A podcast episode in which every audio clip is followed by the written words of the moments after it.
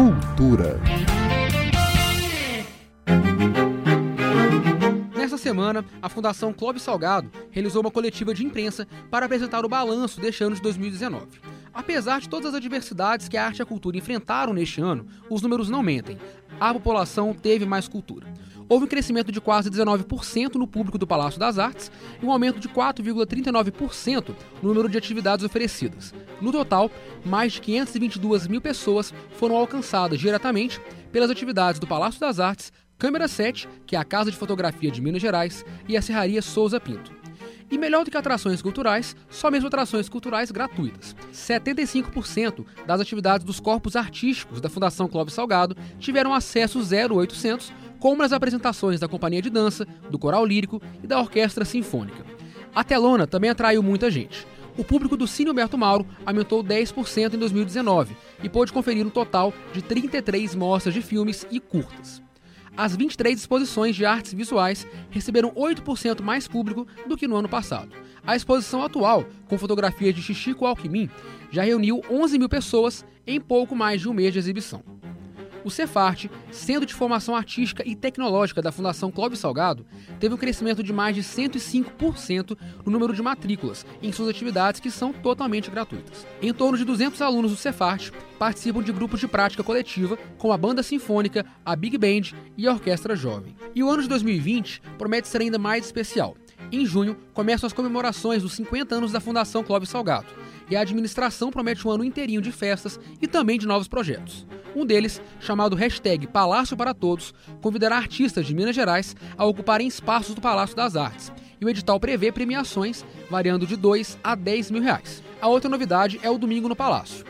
Um domingo por mês, de abril a outubro, o Palácio das Artes abrirá as portas para os visitantes da Feira Hip, que poderão conferir uma programação cultural durante o dia inteiro, começando pelo concerto no parque, seguido de sessões de cinema para o público infantil, jogos, brincadeiras, oficinas, exposições e espetáculos.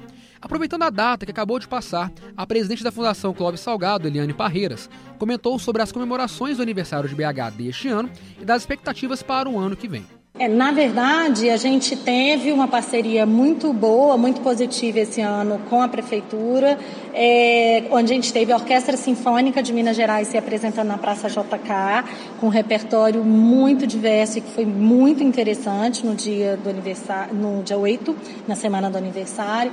Tivemos também várias ações ali em perto, próximo ou relacionado a espaços da gente, como a Serraria Souza Pinto.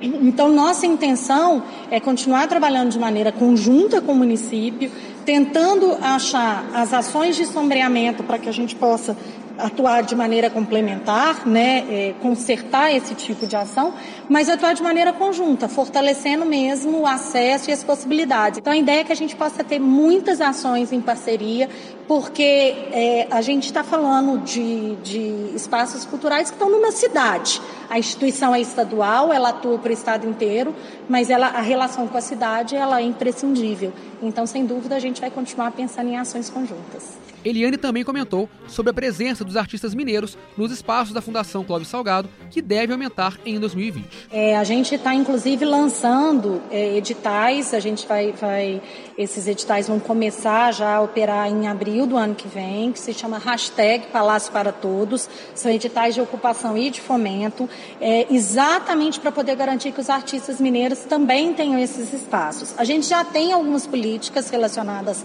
à redução de taxas, taxas, redução de, né, para garantir esse espaço, mas o que a gente percebe é que mesmo assim ainda falta muitas vezes a percepção disso ou conhecimento a respeito desses processos. Então, por isso a ideia de organizar editais, inclusive garantindo é, espaço para a produção do interior.